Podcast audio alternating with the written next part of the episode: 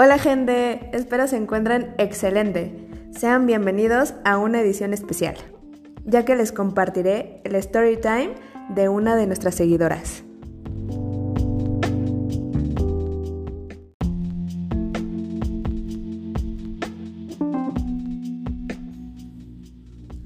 Hace dos meses mantenía una relación con alguien del que realmente me enamoré.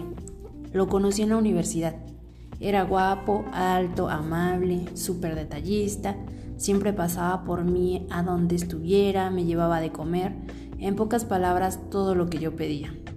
Un día al fin, en la graduación, mientras él dirigía el brindis, decidió proponerme matrimonio.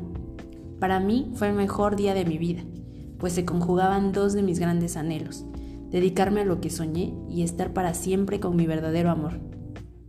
La familia planeó una cena de compromiso para celebrarlo. Cuando todos se habían retirado y yo me disponía a dormir, recibí un mensaje del organizador de la boda, el cual decía, no echen a perder la luna de miel, esperen hasta el viaje. Le contesté de inmediato, ¿a qué te refieres? Me dijo, los vi entrar al Dulce Deseo, el cual es un conocido motel de la ciudad. En ese momento, llámenlo poder femenino, sexto sentido, pero algo me decía que tenía que ir. Inmediatamente salí al lugar. Esperé un par de horas hasta que finalmente pude ver el carro donde habíamos compartido tantas historias juntos. Sentí cómo se destrozaba algo dentro de mí. Decidí seguirlos. Quise negar lo que vi. Era mi mejor amiga con mi futuro esposo. Me bajé del carro y los confronté. Mi voz entrecortada exigía una explicación.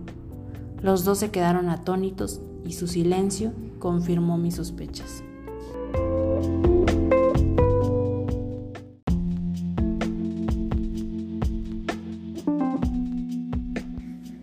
Agradezco que hayas tenido la confianza para escribirnos algo tan personal.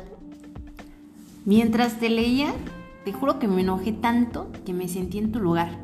Pienso que no hay justificación para ninguno, pero como dicen, somos humanos y cometemos errores. Güey, yo no perdonaría ese engaño. En definitiva, para mí no hay pretexto alguno. Pero si estaban saliendo de la cena, ya tomados, igual y ya con copillas encima, el cuerpo se enardece e incita algo más, no sé. Pues mira, podré estar muy peda, muy borracha, Puedo saber a quién me llevo a la cama. Uno decide.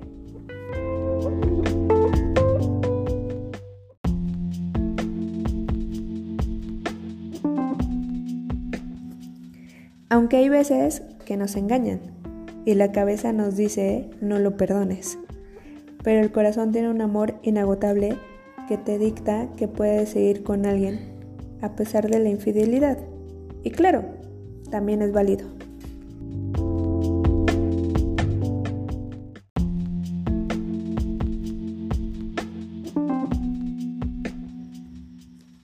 Mira, la vida es tan corta para guardar resentimientos que si puedes perdonar, hazlo, pero de verdad, sin echarlo en cara más adelante. Y sé feliz. Recuerda que en cualquier caso, tu salud mental es lo que importa.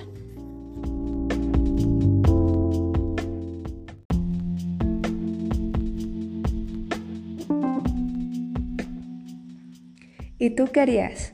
¿Te atreverías a dar una segunda oportunidad al que piensas que es el amor de tu vida? ¿Perdonarías a tu mejor amiga pero a tu pareja no? ¿O terminarías para siempre ambas relaciones? Cuéntame en los comentarios cuál es tu decisión final.